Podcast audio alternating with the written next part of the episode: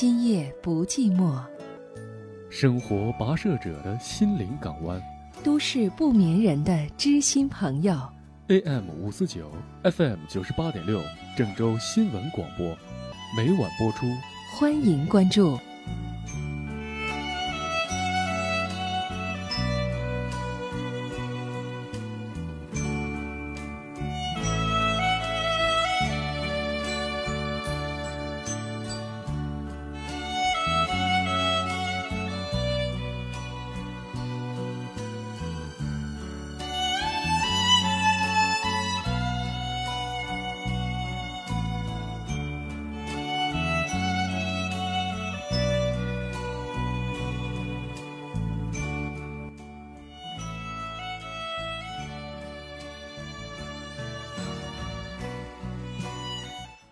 生活中需要一个朋友聆听你的心声，生活中需要一个朋友陪伴你的成长，生活中需要一个朋友和您真诚的交流。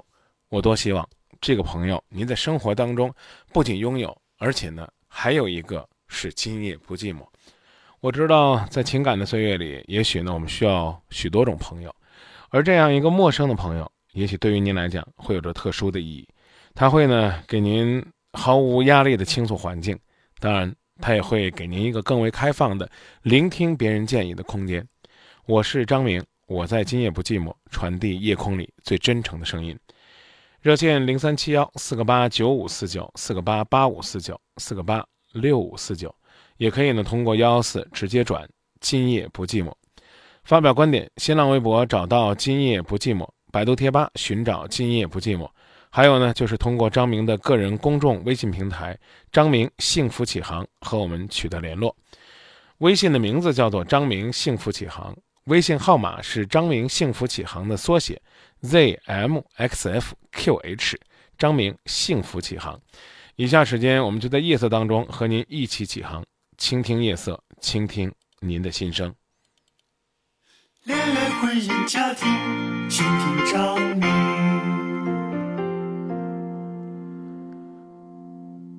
请进今晚第一位朋友的热线。您好，哎，喂，你好，张明老师吗？您好，我是主持人张明。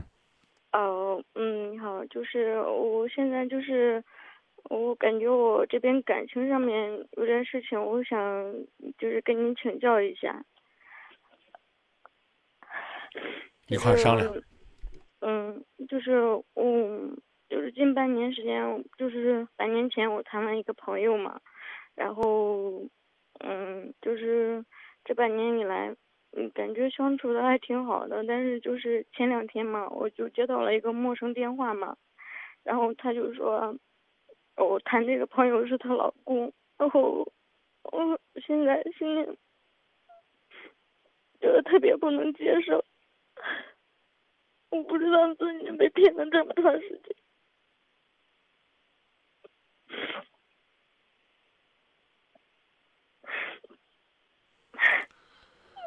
我我不知道我怎么样去接受这个事情。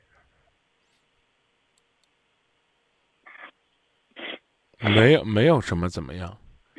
如果呢你不甘心，你可以呢找他再求证一下。如果呢你认为没有这必要，或者说呢你觉得人家说的是真的，确确实实呢跟你印证了你很多的猜疑或者是蛛丝马迹，那，那你要做的就是面对现实，甚至呢还应该很幸福的告诉自己，听清楚这个词儿啊，很幸福的告诉自己。嗯好在是才发展半年，好在是才了解半年，好在是这个大姐在你决定要把这一辈子都托付给她之前，告诉了你这样一个晴天霹雳，又让你能够早一点坚定的走出来的消息。要不然的话，你可能会更痛苦。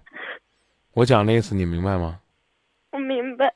所以呢，如果实在自己忍不住，那就赶紧放电话。放下电话之后呢，就大哭一场，哭到零点都没问题。但，请你定个闹钟，零点一到，就代表新的一天开始了。夜虽然是最深的时候，就如同你的心情一样，虽然是最糟糕的时候，你也必须告诉自己，擦干眼泪，你愿不愿意接受新的一天都开始了，过去的一天就要走了。我这儿给不了你什么，给不了你什么安慰，也给不了你什么鼓励，我只能，我只能很勉强的跟你说，妹子，现在知道了未必是坏事儿。这个世界上骗子多了，骗感情的，骗钱财的，甚至把人给骗了卖了的都有。所以我们遇到一个骗子，我们可以等自己伤口好了，我们再去回想一下，我究竟是哪个地方做的不到了。而现在做的是，离骗子远点儿，你就更安全一点儿。我其实心里也是这么告诉自己的，但是，嗯，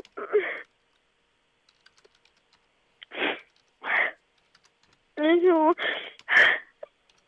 你真的有的时候就特别难受，我也不知道，这种事情我也不敢跟家人说，不敢跟朋友说，我不知道怎么样去排解。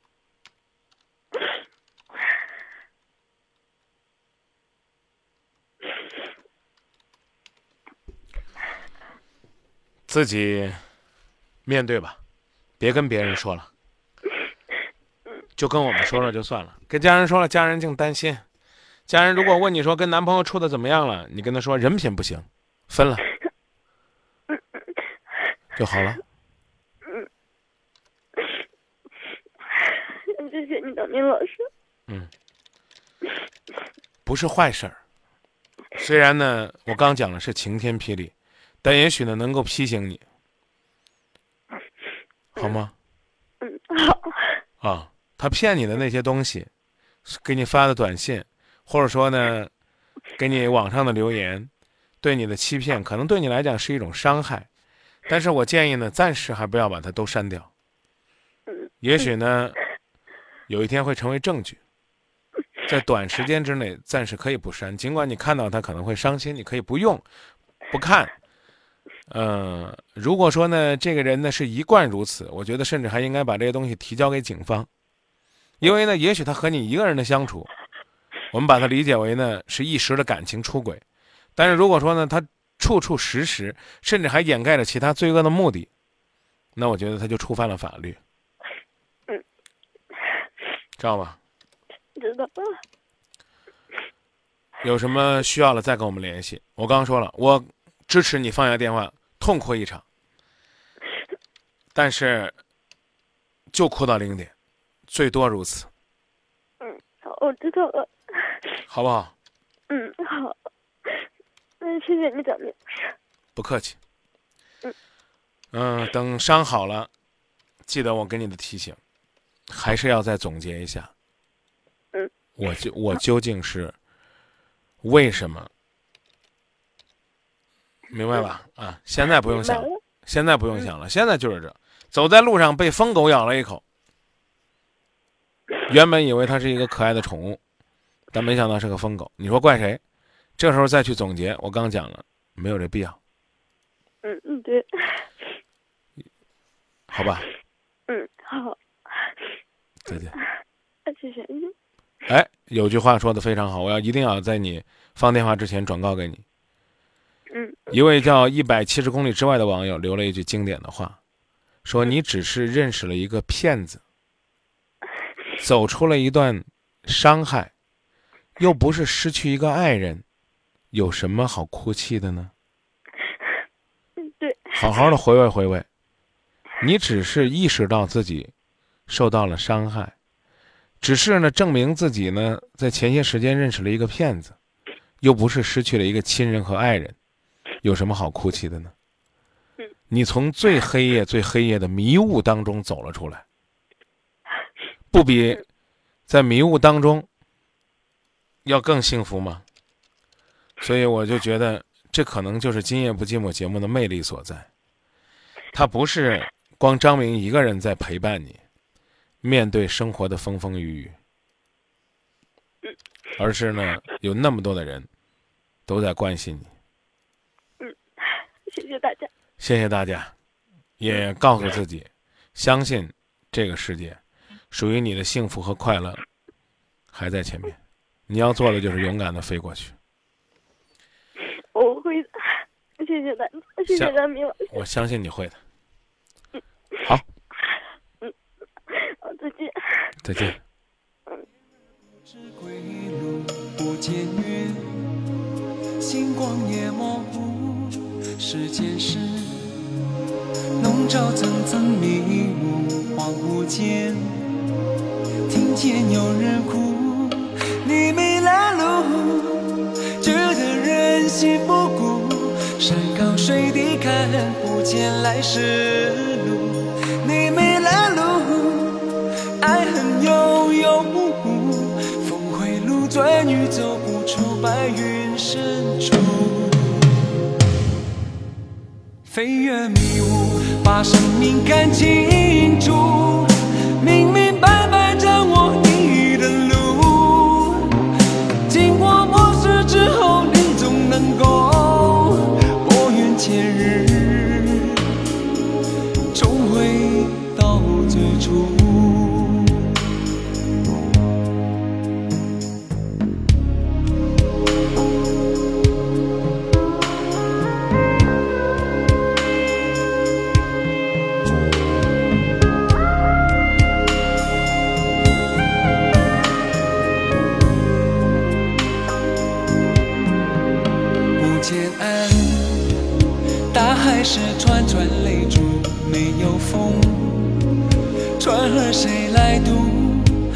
世间人，夜来深阵阵孤独，黑暗中，你左盼右顾，你没来路，觉得人心不古，山高水低看不见来时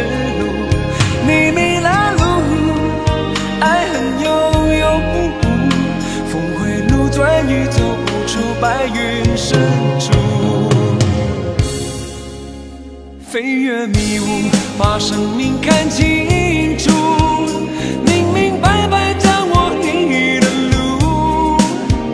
经过磨蚀之后，你总能够拨云见日，重回到最初。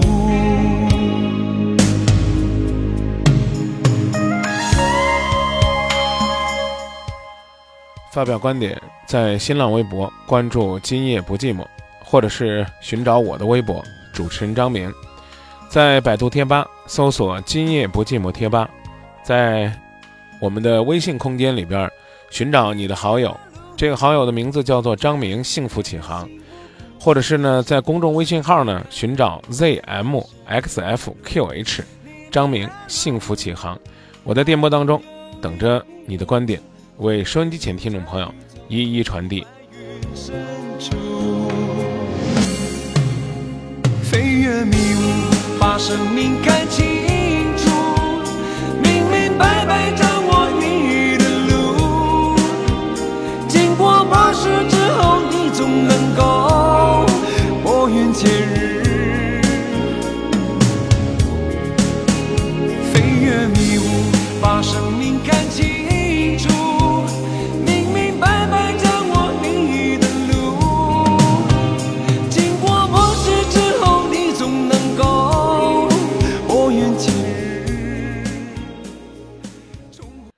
来接听下一位朋友的热线，各位正在锁定的这个频率叫做郑州新闻广播，FM 九十八点六，AM 五四九。正在关注的节节目呢是《今夜不寂寞》，在收听节目过程当中，随时和各位保持互动。好了，来接听热线，您好，哎，你好，哎，我呃，我今年是二十三岁，然后我讲一下我跟我男朋友的事儿，他也是二十三岁，然后我们两个认识是一年零两个月，现在是谈了九个月，嗯、现在的话，之前我是在郑州工作，然后他在南阳，后来就因为异地的原因嘛，两个人刚开始，就是我选择了回去，在六月回去了，呃，回去之后在在那个南阳工作了两个月之后，因为工作的原因不是不是很顺利，然后后来就就那个我们两个商量，呃，还来郑州工作，然后我先过来了，过来之后，嗯，他他没有来。后来就是说他家里边安排让考那个政法干警，然后考完之后，呃，还需要再去上学，就是再培养两年，培养完之后，然后再就就业那种。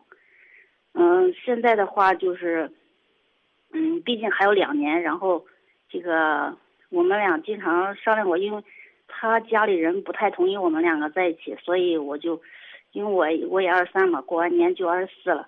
然后我就问过他，就是说，对于这种情况吧，因为大家都都成年人，也不是小孩儿，说对于这种情况，就是说大家商量一下，然后就是说有没有必要继续在一起。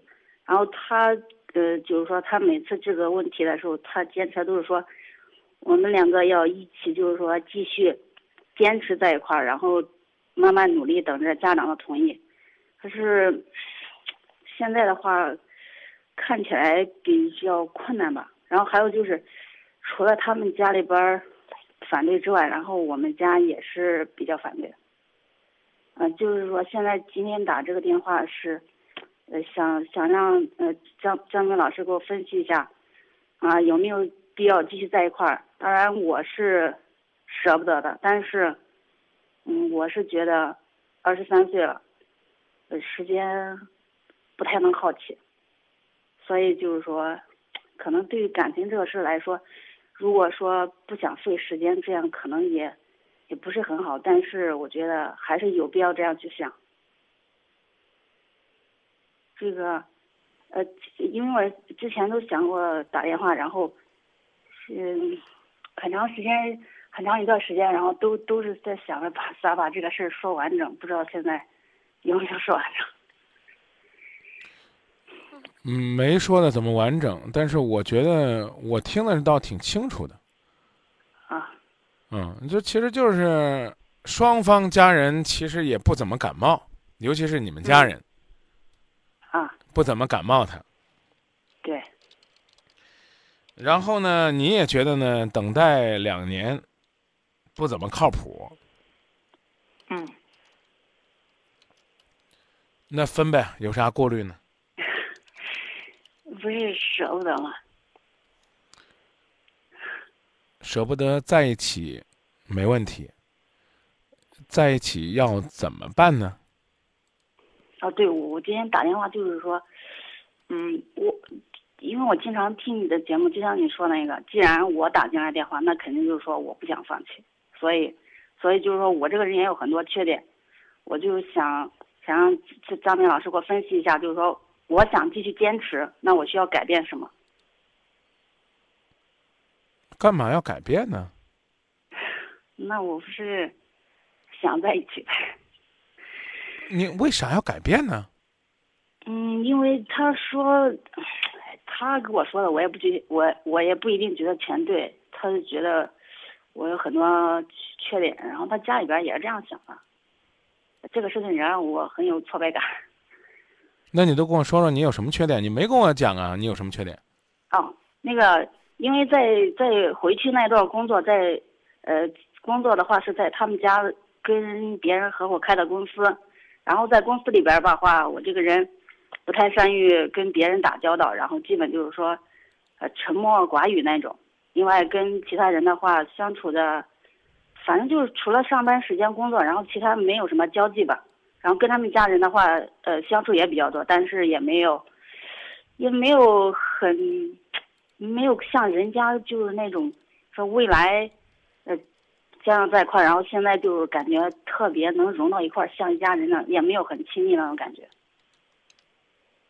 那你准备怎么改变呢？我，嗯，这我觉得交际来说吧，应该是每个人都必须的吧。我就问你一句话了。恋爱这九个月，然后去赌你未来两年未卜的幸福，你愿意吗？嗯。九个月。我正在，我正在纠结。你纠结完了再说吧，决定要在一起了再说，我去怎么改变？我刚讲了，想怎么办？最起码呢，你得明白，就不客气的说，人家有正式工作了。哎，对。两年之后呢，还看得上你不？嗯，你们就你连这你连这都没考虑，这一家人现在都看不上你。你考虑的都是那些，好像是去讨人家欢心就行了。这个就像你们那个公司一样，就是你们从前那个家族公司一样，嗯，即便是家族企业，他也不能只需要马屁精吧，不能只需要磕头虫吧，是这道理吧？嗯，啊，你自己检讨的是你跟大家的关系处的不好，不客气的讲，你干的也不好。哦，所以你琢磨去吧。比如说，两年，你刚刚二十三岁，如果这两年的时间你也去用来学习了、深造了，或者说你呢在工作当中很注重提升和积累，那两年之后他说不要你，我觉得二十五岁的你没问题。可能呢旁边呢上着班屁股后追你的人，能从石家庄排到郑州来。好，如果呢，你自认为呢，过了两年，怎么讲呢？姿色也没了，青春也没了，爱也给他了，甚至说的更难听点，肉体也给他了。最后人家跟你说不好意思，我觉得咱俩没有共同语言。简单来讲，就是人看不上你了。你发现你身边连个搭理你的人都没有，那才是你的悲哀呢。所以我觉得等待不可怕，有可能等两年之后他来找你，你都不要了，这种可能性也是存在的。因为未来的时光谁都说不清楚，除非你敢明天去把证领了，后天去把婚结了，然后呢，你觉得哎这样就保险了，真的就保险了吗？不就是婚姻经历上被人划上一道吗？离过婚，那就得咬着牙就这么痛苦下去。我讲的意思你明白吗？嗯，这这些问题，呃，我还需要再补充一下，就是，呃，就就是这个之前谈的比较顺利，然后我回去的原因，也就是我们要就是说要谈结婚，然后后来就没成。我不明白。就是，呃，因为认识的时间比较长嘛，然后刚开始两个人感觉比较好，回去的原因也就是说，呃，意思是回去是回先回去是回哪儿去？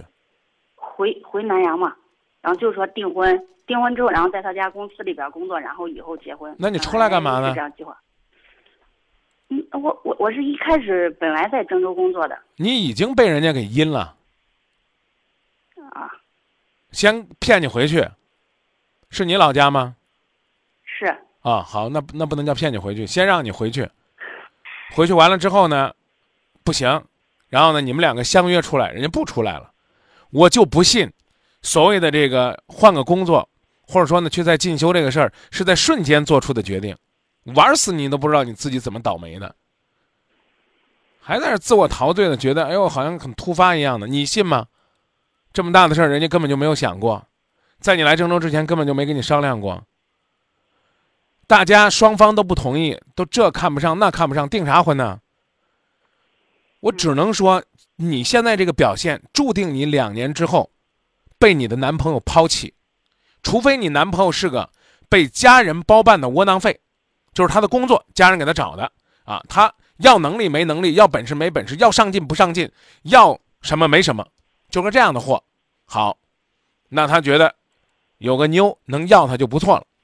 如果好歹这小伙子是个上进的小伙子，你看看你这副这恨嫁的模样，都让人家都说恨不得让人家给踢出来了呀！还我回去订订婚订了吗？没有。为啥不给你订啊？嗯，你说这个问题我都考虑过。你给我讲，你给我解释解释，他为啥不给你订？因为你太优秀了，怕人配不上你。因为他后来又觉得看不上我了。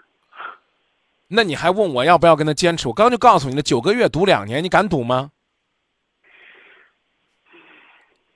你应该心里，你就听我跟你讲，刚才跟你讲的，你根本就没往耳朵里听。你在郑州，他在老家，甚至他连老家也不是，他要去上学，上学完了之后他要工作，工作完了之后他要转换，他要从一个普普通通为生活打拼的小生意人，这个家族企业的小员工，转换成一个所谓的铁饭碗，啊，虽然我不愿意用这个词儿，原本就看不上你，两年之后能看得上你吗？好，我们且且抛开这个事儿，假如说你跟他就是决定了三年之后恋爱，啊，然后呢再说结婚的事儿，两三年之后，你要有本事看不上他，那才是我今天跟你通电话之后最大的欣慰。你就证明人间也是大学，社会也能提升。我讲的意思明白了吗？嗯我不是说鼓励你两年之后一定要跟他移情别恋，首先有个前提是现在人家就不要你，这第一。第二，就算你俩约定了两三年，等他工作之后结婚，世事无常啊。不客气的讲，过两年你找不着他，真不一定。那怎么办？我不是鼓励你这两年之内随时移情别恋，而是说你在这两年之内得始终保持他能对你有意思。靠什么？首先靠的就是自信。你看你这个劲头，妹子，双方父母都不同意，还自恋呢，或者说自欺欺人的呀，我俩要订婚了呀，我俩感情可好哪儿去了？我都觉得都把你给坑了。嗯，我刚说的不过分吧？关于要去考警、考公务员这个事儿，他们家里面一点都没想法。等你回郑州了，跟你说我不去，我不回去了，你还觉得偶发事件，是吧？这个不不完全算吧，因为前一年考过，然后没有考上。对呀、那这一次呢这次是又考上了还是怎么回事？这次还差不多吧，八九啊不离十。两年后你是担心什么？是担心空间距离让你们分开，你回南阳去。啊，如果说你担心的你自己，慢慢的被他淘汰看不上，你好好去努力去，别的你还有啥好担心的？我刚都已经告诉你了，你瞧不上姑奶奶，姑奶奶到时候还瞧不上你呢，你心里边有这个底气就行了。你没有，你怕的不得了。那那那能还上来就问我，哎，证明我怎么改变？好，变成他家的，我刚讲了，怎么讲跟屁虫，啊，马屁精，人就要你，那你是奴才，丫鬟。啊，我在那儿没跟人搞好关系，你干的也不好，我刚已经告诉你了。你如果是他们的业务精英，管理中坚力量，会让你走吗？嗯，再见。谢谢。千万别骗自己。通过你讲，我建议算了，人家也看不上你，你家人也看不上人家。这会儿再提订婚，那掏那点彩礼，双方呢写那个什么婚书，抵不上你自己不断的去提升和努力。再见。嗯好，谢谢。时光流逝中，变老的是必修课，变成熟的是选修课。今夜不寂寞，有空来坐坐，坐坐上堂心灵的选修课，心灵的选修课不是为了成熟，是为了寻找快乐。节目直播中，张明正陪伴。节目直播当中，我依然在夜色里陪伴各位好，这里是今夜不寂寞。如果各位正在关注节目，也期待每一位朋友在收听节目过程当中多多传递您的观点。加张明的个人公众微信号码，请在您的微信功能当中寻找“张明幸福启航”这个订阅号，或者是叫做呃公众号“张明幸福启航”，也可以搜索呢我的微信号码，也就是。张明幸福启航的汉语拼音缩写 z m x f q h，就是这个微信号 z m x f q h。好了，下面时间呢，我们来请进下面这位朋友的热线。您好，你好，张明老师，是这样了，然后就是我就想和您聊一下，就是我和我男朋友的一些问题嘛，然后是这样，嗯，我俩是现在谈了将近五年了吧，然后就是。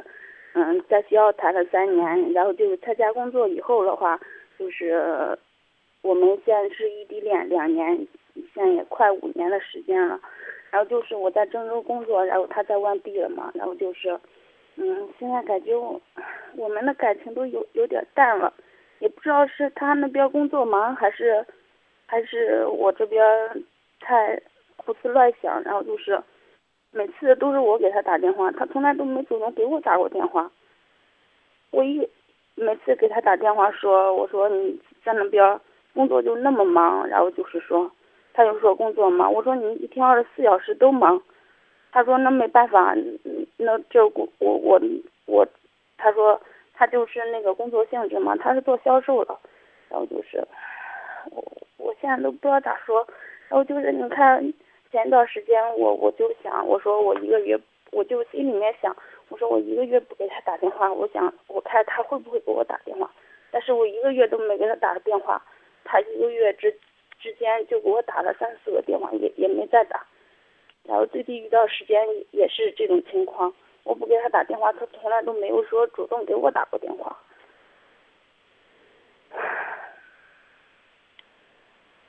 然后就是，嗯，我今年五一我不是去那找过他嘛，去然后去外地去他那边找过他，然后就是，嗯，当时俺俩都是还挺好，但是就是坐火车那会儿嘛，就是。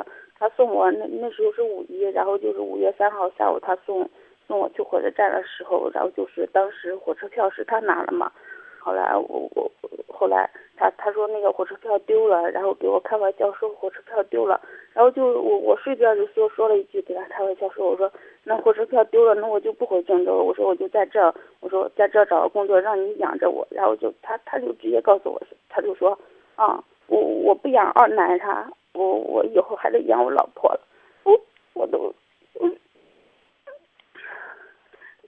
有时候我都想，我跟他谈了这么长时间，他他他咋能会说出来这样的话呢？我我心里有就有些承受不住，后来也也没也没时间再和他说那么多，我急着赶火车要走了嘛。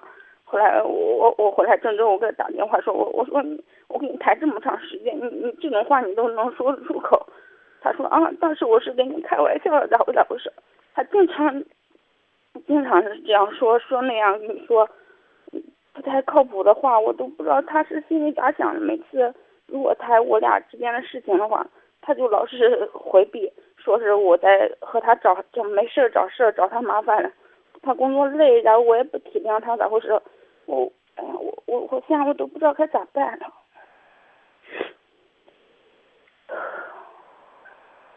所以说打电话。好，我们换一个角度来考虑这个问题。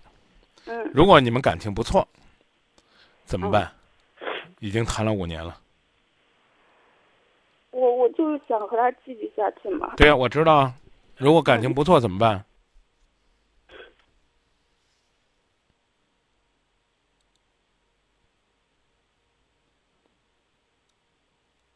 没回答我，回答不上来。电话断了，没没有张明老师。啊，如果感情不错怎么办？不听不懂这意思是吧？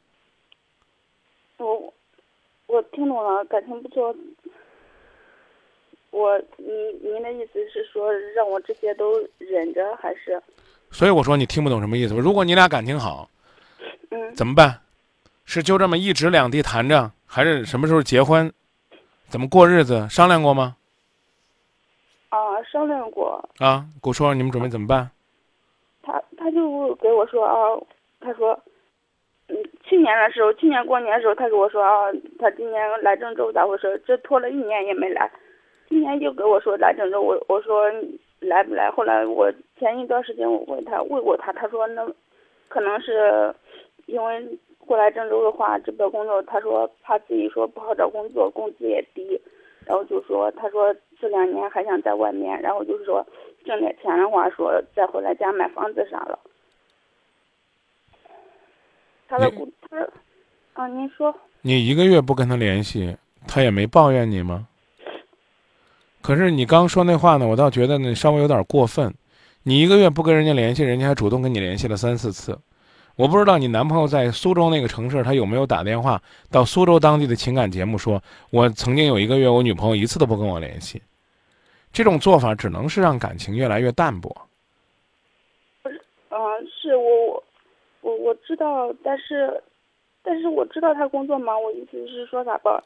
我假如说我一个月，不是说，嗯，不是说不给他联系，就是说意思是发短信啥的。不是说天天打电话那种，我意思说他都没说主动给我联系过，或者是说咋回事？你们是同学？啊，是我们是同学。学什么专业的？嗯，工商，工商企业管理。哦，嗯，你现在在郑州的工作怎么样？嗯，工作还还挺稳定了。哦，然后他家是哪儿的呀？他家是漯河的，你家呢？我家焦作。哦，你有没有把你男朋友这个情况跟你的家人分享过？啊，给我家人说过。然后去年的时候，嗯，他去我家里见过我家，接我家长。嗯，我建议你呢，把他这个情况呢跟家人分享分享，说不定你家人的意见呢，可能可能更重要。你可以问问他们，看他们会给你什么样的建议。我呢，回来说三句话。第一句话，如果你觉得你们还想在一起，那就努力的去更好的促进你们的异地恋，多去跟他提出要求和建议，让他呢能够呢更在意你的感受。第二，你希望他如何去做，你要比他做的更好。没有什么，只是因为你在乎这段感情。如果你爱他，你就大可能把他的这种疏忽，当做是繁忙之余的一种疏漏。但，不客气的讲，必须认识到这是感情淡漠的一种非常正常的表现。再忙，再跑销售，他总有坐地铁、坐公交，总有呢打车、吃饭、上厕所的时间吧。哪个时间抽空想你一下，都不会让你觉得那么孤单。第三，就是如果呢，你确实觉得，你对于和他在一起，就是异地恋，没有底气，那就请你把你的工作做得更好一些。如果有一天他真的向你求婚，又你又心动了，或者说呢，他真的希望你到他那个城市工作，你也要掂量掂量，你到那儿能不能有饭吃。至于呢，他说养二奶那个事儿，我个人认为呢，现在在讨论没意义了。当时你就应该让他道歉。他轻描淡写的已经过去了，你再翻这个老账，现在再说，还显得你怪没趣呢。你是是这样的，张明老师，之前每次我我俩打电话的时候，我我都我都我都给我给他说我俩的问题嘛，我说我说你这样做也就错了。嗯每次都讨论两个人的问题，只会让你们的交流不欢而散。嗯我说的您听懂了吗？啊，这个这我能听懂。啊，少聊这个，还不如呢聊一聊两个人呢幸福甜蜜，两个人呢为彼此的感情做了什么努力。某种意义上讲呢，这叫正面带动，而不是负面刺激。你再琢磨琢磨吧。建议我先说这么多，再想想。行好。别忘了最后那三句话，啊，主意是你自己拿，方向是你自己定，最好能够跟家人商量商量，因为他们更能够理解，或者说呢，更能给你更确切的建议。再见。嗯，好，再见，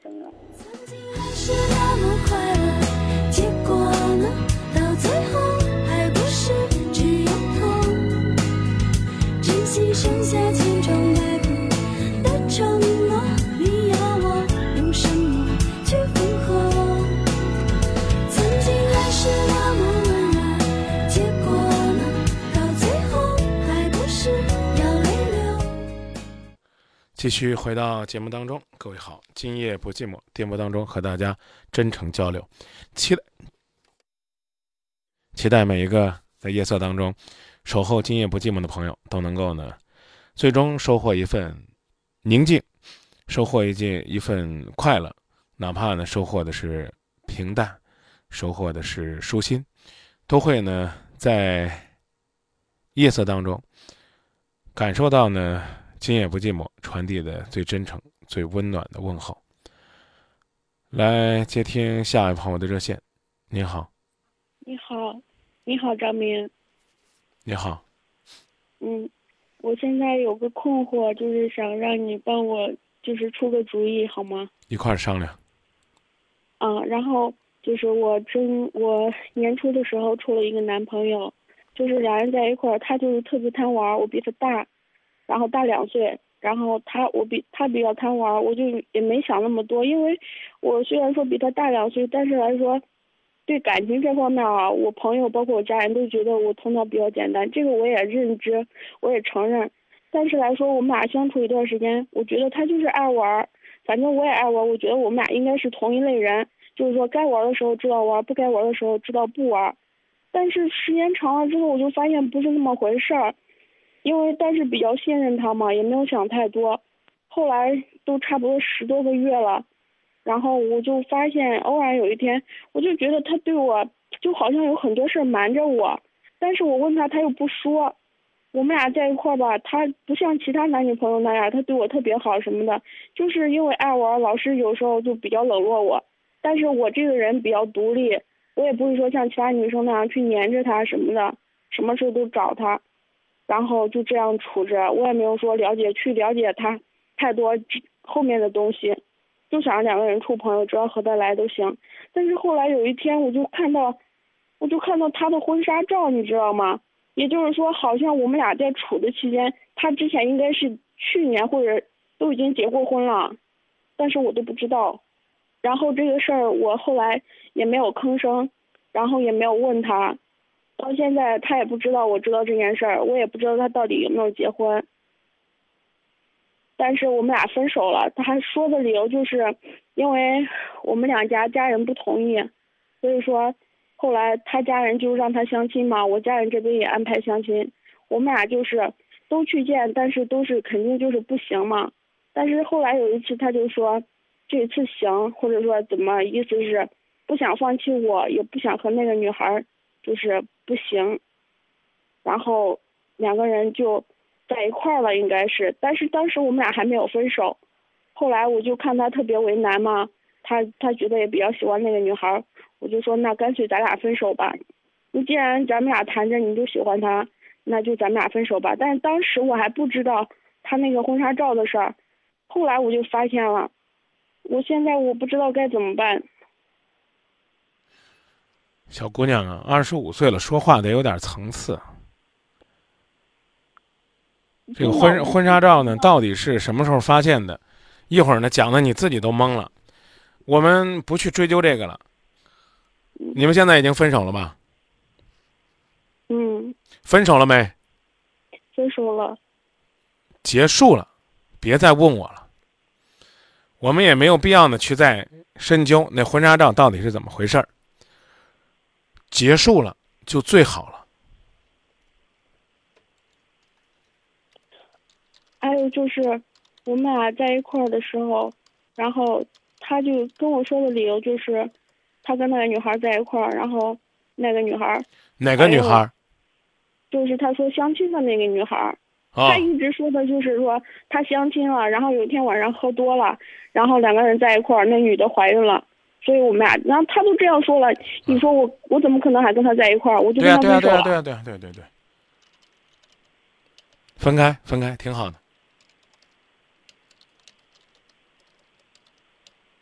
还有什么问题？还有就是他他这样说，然后我朋友就很生气嘛。我朋友说：“你朋友是干嘛的？男的女的呀？”我朋友是我女生朋友。跟你那朋友有啥关系啊？不是我朋友。你们是你你们是咋认识的呀？我们两个是朋友介绍的，也是吃饭认识的。哪个朋友介绍的？就是同事。就很生气那朋友是不是？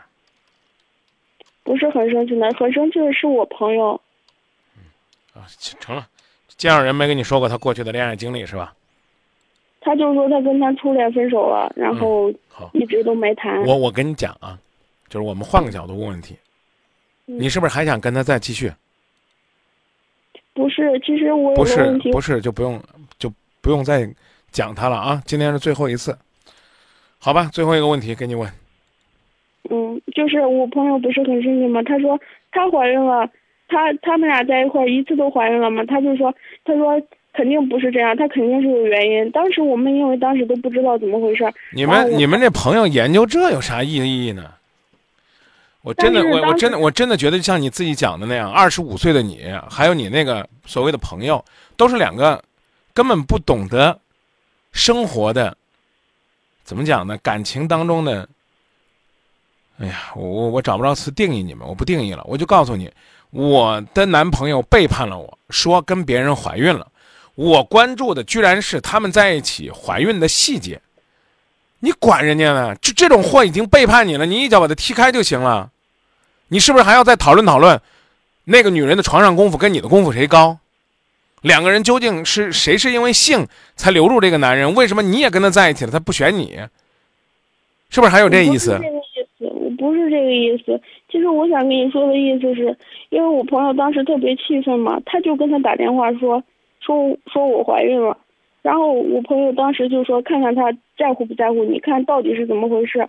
然后当当时他就表现的特别，就是也没有说特别负责任，或者说不负责任，也没有说不管我或者什么。当时我也没搭理他太多，因为我知道这本来都是个你骗局。到底想说呢？什么呢？就就是又也没有。也没有说不负责任，也没有说负责任，他是个什么样的表现？你想用这个事儿跟我说什么，姑娘？我想跟你说，就是因为我朋友插手这件事，后来他就说我肯定要做手术嘛，然后他就，他后来就没怎么露面，就让他朋友，然后我朋友说，我让他拿一万块钱，说反正你们俩分手了，怎么怎么样，说也要做手术，肯定要身体最重要嘛，他就找不来钱，然后就一直在这边求我什么的，我也没说他什么，我说你可以不管，然后这是这是什么时候的事儿了？就是两个月之前，我能不能不听了？我能不能把最后一个问题问了？你给我讲这段儿干嘛？我不客气的用三个字形容，特无聊。问问题吧，刚才我都让你问过最后一个问题了。就是后来他就，他就送过来一万块钱，然后我不想要这一万块钱，我不知道该怎么办。就是说当时是特别生气的，但是我现在我觉得我拿着一万块钱好像出卖自己一样，拿着吧不，知道该怎么办。拿着吧，等他结婚的时候给他包一万块钱，送回去。但是他就已经结婚了，肯定是已经结婚了，因为那个婚纱照我朋友拿给我看的时候是去年的时候的。婚纱照是跟谁的呀？我不认识那女的，对呀、婚纱照不是跟他相亲这个吧？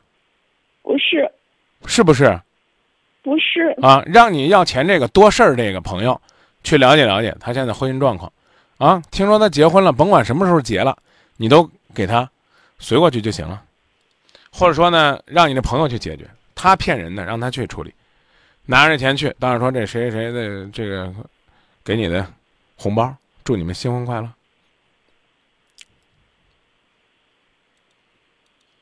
那我可不可以理解你的意思，也是和我一样，不要这些钱？要他干嘛？那我知道了，我也是这么想的。拿我觉得拿拿了这一万块钱，这个男人从今以后连对你的愧疚都没有了，所以我就说你这个朋友特无聊。可能他也是只能你你你讲哎不不不什么替你鸣不平，你讲这个过程只能告诉我，就是在你对这个男孩子根本不了解的时候，你也不停的跟这个男人发生两性关系，最终导致这个男人人家跟你玩玩拉倒了。你给我讲了半天，我只能听出来这个让我觉得挺压抑的事实。因为你说怀疑他信了吗？看来你要说你和他清清爽爽的，那谁都不信了。以后呢，再交朋友的时候，尤其是交这种贪玩的朋友，别把自己的精神肉体都轻易的交出去，自己不珍惜自己的人，没有人会珍惜他。交朋友的时候也再慎重一些。你那个朋友，不叫抱不平，纯粹属于是给你添恶心，好吧？嗯，记住，我知道了。记住，讨厌一个人或者恶心一个人，最好的方式不是要人家一万块钱，而是永远的就不要搭理他。我知道，我我就是觉得他好像你看要要人家一万块钱，还得再费劲巴力的去还，最后恶心谁了？恶心的是你自己。我就是觉得挺恶心别的别说觉得，我再问你一次，你是不是还想跟这个男孩子复合？我没有想跟他复合，我好了，可以了。哥，觉得说，把这个觉得说完吧。觉得什么？我就是没有想到他去年都已经结婚了，人人居去年跟我跑过来做朋交朋友。人去年没结婚呢，那也许那婚纱照你连问都不问，可由此可见你在这段感情当中多么卑微。不客气的说，稍微有点脑子的人都会说怎么回事儿？也许没结婚呢，拍个婚纱照，可能呢，最后两个人没走在一起啊，那不跟你说了，他跟他初恋分手了吗？也不排除呢，人家跟初恋呢，这个根本就没谈婚论嫁的时候就去拍个婚纱照，人觉得挺有纪念意义的。纠结这个有意思吗？现在是他和一个相亲的女子醉酒之后，两个人已经意外怀孕，他对那个女子一直是难以割舍，在你和那个女孩子之间不知道如何选择，这是一段赤裸裸的背叛。盯着那段你连问都不敢问的婚纱照有什么意思？我说的没错吧？我知道。老提老提那个婚纱照，提那有什么意义呢？对不对？人既然双方父母都说商量让你们两个这个交流啊，如果不行的话呢，就分开，彼此去相亲，双方父母都张罗了吧，对吧？嗯。那就证明人家也没结婚，或者说人家最起码现在是单身，要不然人家爹妈有病，让自己已婚的孩子继续去相亲结婚去害人。别问那么多，说的狠一点，就是你自己对自己爱的不够，自己对自己没底气。你琢磨琢磨，是不是这道理？你好歹觉得自己是个女人，是个应该被尊重的女人，也应该问他，解释解释这怎么回事直到分手到现在，你都没敢问我那婚纱照是谁，是怎么回事儿，对不对？关键你自己不问。你怪谁？现在跟婚纱照已经没关系了。我再一次跟你强调，人家要跟你分开，是因为他和这相亲的好了，在背着你，或者说在和你没有断的时候就去相亲了。当然呢，再说的难听点也不能都怪人家，因为你也去相了，你没相着合适的而已。你有啥好说的？我首先告诉你，我不是你男朋友的帮凶，但我必须跟你讲清楚这个道理。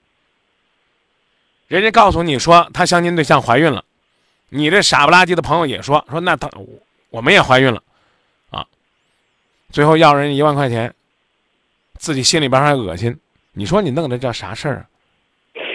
这就是四个字儿叫自取其辱。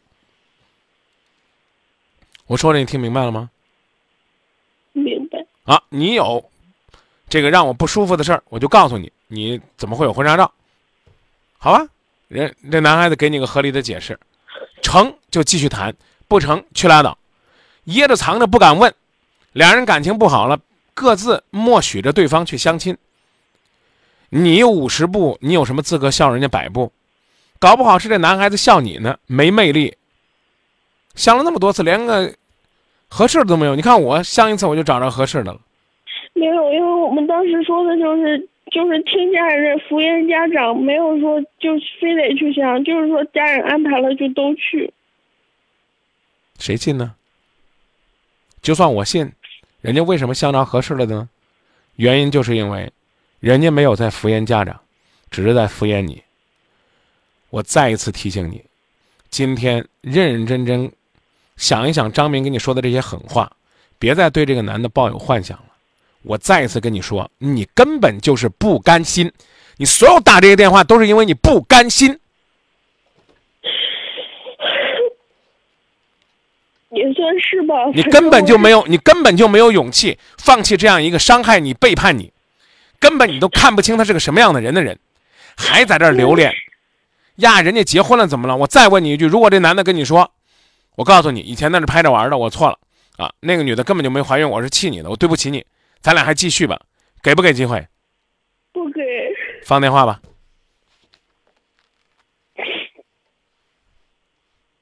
好吧，别再想了。你的幸福是属于你自己的，在你自己该把握的时候，你必须要把握。你没把握。我是有点不愿意将去承认、去相信他是这么样一个人。哎呀，我必须要告诉你，你。比你描述的幼稚的多，尽管你说你二十五岁了，你比你男朋友还大两岁。两个人去敷衍家人，然后去相亲，那不就等于是妥协吗？那不就等于代表两个人的爱情不坚贞吗？那父母不就更加变本加厉的安排你们相亲分手吗？咱们说实在话，我现在来说，因为。真的，我觉得他真是太复杂一个人。我要现在跟你说，你又觉得我说的话很无聊，但是来说，我朋友打听到的就是说，他都已经结婚，相亲的是一个完全来敷衍我的理由。他老婆已经该生孩子了，是这样一个事儿，你知道吗？哦，所那以说我只能跟你说，越说越复杂。等于说说白了，我当时我现在给我自己定位就是，人家老婆怀孕了，人家出来找女的，刚好就找着了我，是这个意思，你知道吗？是这意思啊？怎么样？想听狠话呢，还是想听我安慰你？没有，我就是你给我讲这，你给我讲，你给我你哎你给我讲这些干嘛？我我我我不想安慰你，所以我下面继续说狠话。你的朋友现在都能查出来，之前你为什么不查查？发现婚纱照的时候，你为什么不查查？你现在说这有意思吗？说的不好听了，都伤痕累累了才去查，干嘛呢？刚才跟我的表述，我刚已经告诉你了，整个都是混乱的。我听了你半天，我都没听清楚到底你那婚纱照什么时候发现的。现在又跟我说说人家媳妇儿结婚了，这了那了，你早干嘛呢？这第一，第二，你刚跟我说的是双方家人逼着去相亲，这话是你父母说的，还是他父母说的，还是这男的跟你说的？你男的跟我说的对呀、你哪句话你你是你是跟今夜不寂寞说实话了？现在不管这个男人给了你什么样的伤害，你该走了，你听懂了吗？还在那纠结这了那了，这了那了，人结婚了，谁给你介绍的？介绍人当时干嘛去了？你跟介绍人交往的过程当中都交往一年了，你发现问题都发现几个月了，你为什么掖着藏着？你就给我分析分析，你发现他有婚纱照了，你憋着不吭，你哪儿那么大的胆量，你憋着不说？都已经分手了。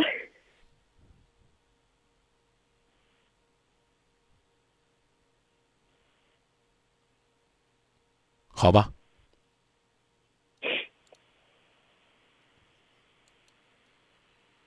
你不会再和他有任何瓜葛了吧？不会，我就是想问你，不是一万块钱我怎么给他？因为我不想要，我跟我朋友说我不要，啊、那个那个，这样吧，你呢？这个一直听我，经常听我们节目吧？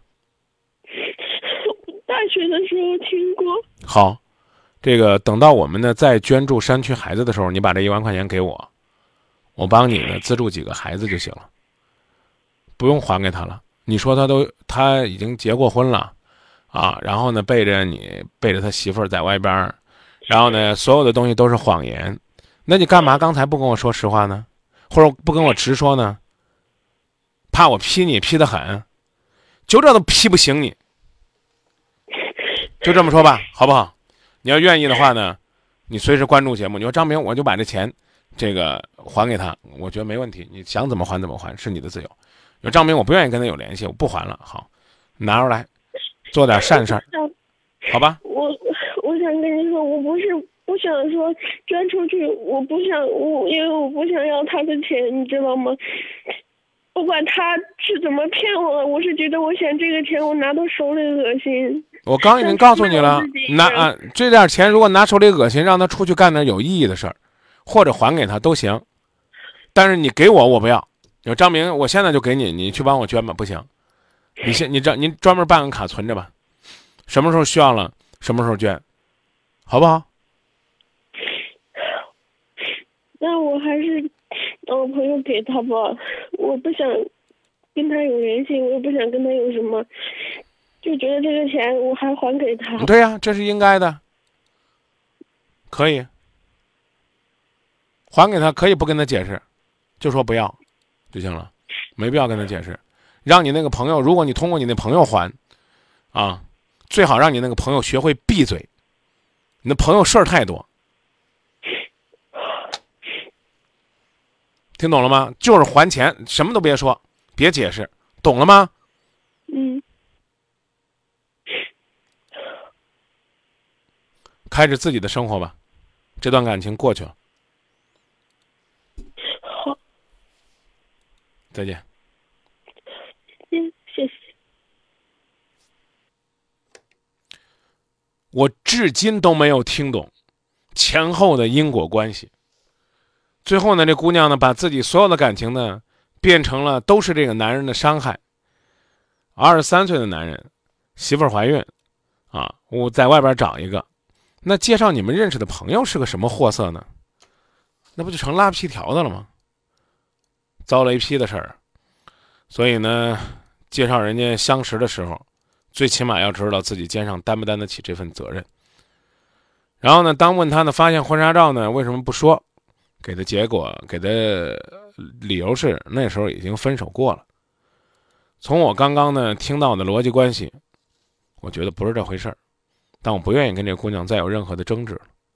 原来呢，问题就是一万块钱。为什么不能这么问呢？我在一段感情当中受伤了。所以我的朋友呢就骗那个男人说我怀孕了，他给了我一万块钱，这一万块钱怎么办？非要呢花上二十分钟讲自己在这段感情当中是怎么受伤的，自己是怎么受骗的，原因是什么？三个字：不甘心。以下时间继续回到节目当中，各位正在关注的是《今夜不寂寞》节目，电波当中和大家一起交流恋爱、婚姻、家庭方面的话题。同时呢，也期待期待呢每一位关注节目的听众朋友能够呢在电波当中和我们一起真诚沟通。赶紧接下一位朋友热线，您好。啊，我就想说这，嗯，跟公公婆婆这相处不不不怎么好相处，导致我们现在夫妻关系很很痛苦，你知道吧？说具体的，继续了。说具体点。具体点就是，然后我我跟我老公也不经常在一起，然后我们俩吧也就属于那种，嗯，就是自由恋爱，然后当时他家里也没有也没有多少钱，我也没有在意那么多哈，就什么也没有要，然后婚礼就就跟他结婚了，然后想着就好好过日子了，在一起挣钱，然后就当我们想要买房子的时候。就是想要换房子，就是我们之前有个小房子，想要换成大的时候，然后我我我公公哈就说，你要换房子可以，嗯嗯，但是你换完房子之后，这嗯必须给我签个协议，这个协议就是你要你你如果说你们俩离婚的话，房子也不属于你的，也不属于我儿子的，属于我孙子的，就这样说。我当时就感觉挺纳闷的，你说我们生活的好好的，而且我们是我是跟他一起努力去挣钱。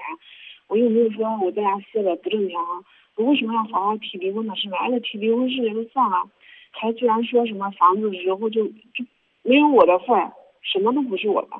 然后我跟我老公之间就因为这些，然后我就跟他家人生气嘛。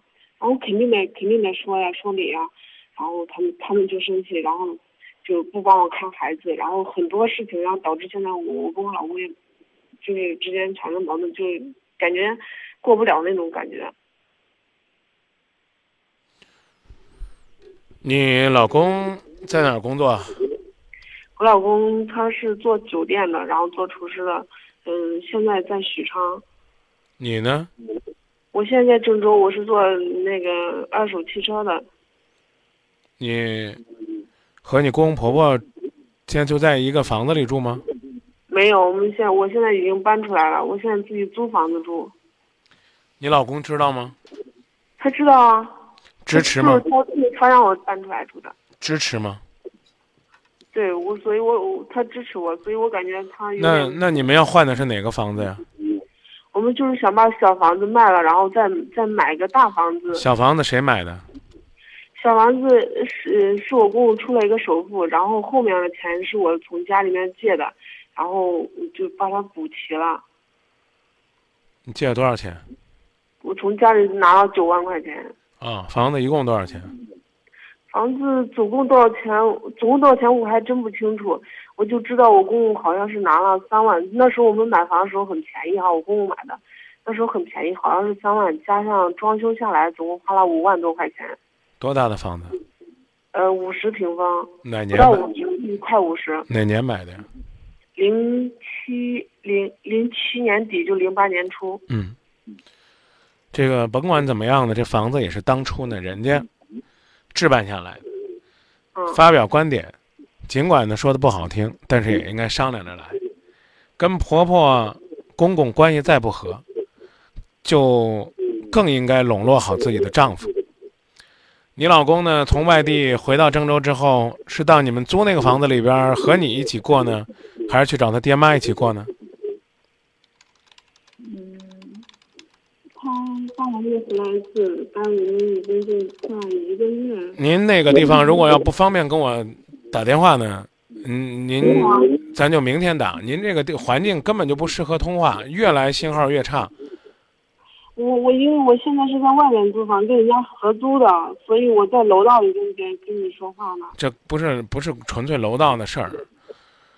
我刚问您的问题，你就直接回答我，你老公，那就没法跟你住了是吧？你现在出去跟人合租，那那你和你老公怎么办？你们的感情怎么办？他，我感觉他他这个他这个人，我也感觉没法跟他一起过了。我主要是考虑到孩子没有没有没有办法，嗯所以我现在特别为难。孩子挺好的呀，房子都要留给孩子，说明人家家里边也挺重视孩子的。你可以把孩子留下来，然后一个人走。那我以后都见不着孩子了。你要把孩子带走的话，你会让他爸看吗？那我要把孩子带走，我就让我父母帮我看嘛。你会让你老公看吗？让你老公见吗？我应该会让他见的，但不没有他家人能刻薄。那你带走，那他家人不给我怎么办？起诉。孩子多大了？四岁了，结婚几年了？结婚五年了。我以为结婚四年了呢。男孩儿是吧？男孩儿，嗯，对，想要孩子去起诉，想过好日子去跟老公商量怎么过，别呢一味的都是一肚子气冲着公公婆婆。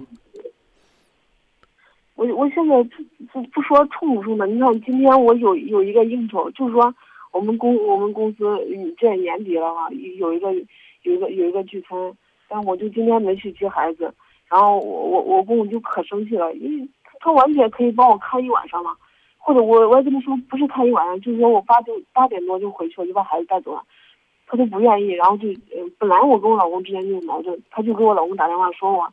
不帮他看，不看孩子了，不带孩子了，就这样那。然后我老公给我打电话，我们俩又吵架了。我一点自由都没有，我我两我几我两个多月都，天天都是下下班回家，下班回家，然后回到我我租的房子里，我带着孩子一个人，我感觉我很累了。我偶尔有一天，偶尔有一天你们那个五十平方的房子谁住着呢？没没有人住，我我我老公把他租出去了。你为什么不住呢？我我我我没我没法住，为什么没法住？因为那个时候我们关系没有这么僵哈，我也同意他把房子租出去了。那租出去你们住哪儿？我我租房子吗？你租房子还租一个合租的房子，你老公回哪儿住？你们夫妻感情就让你这一租就彻底破裂了。那我那我没有办，我没有地方住呀。为什么要租房子？因为我我没有地方住。我就知道为什么要租出去啊？那那个时那个时候我们我们关系很好，而且那很好，为什么要租出去？租出去之后你们住哪儿？不是那个时候我们现在有房子。那好吧，准备离婚吧。不好意思，还有六秒的时间，我只能跟您说再见了。我我要提醒的是，下手有点晚了。其实要解决感情问题，早点解决太好了。您基本上就是给我打电话说我要离婚，我要孩子怎么办？这事儿我我挺为难的。我告诉你，只能通过诉讼的方式解决，没有什么更好的办法，好吧？好，知道了。嗯，啰嗦一句，公公婆婆呢养老公养了二三十年，一时半会儿呢，你可能不可能把他变成你的人，但是如果呢，在你和你老公交往的过程当中，你硬生生的把自己从这个家里边摘出来，你基本上就属于是自找痛苦，真的。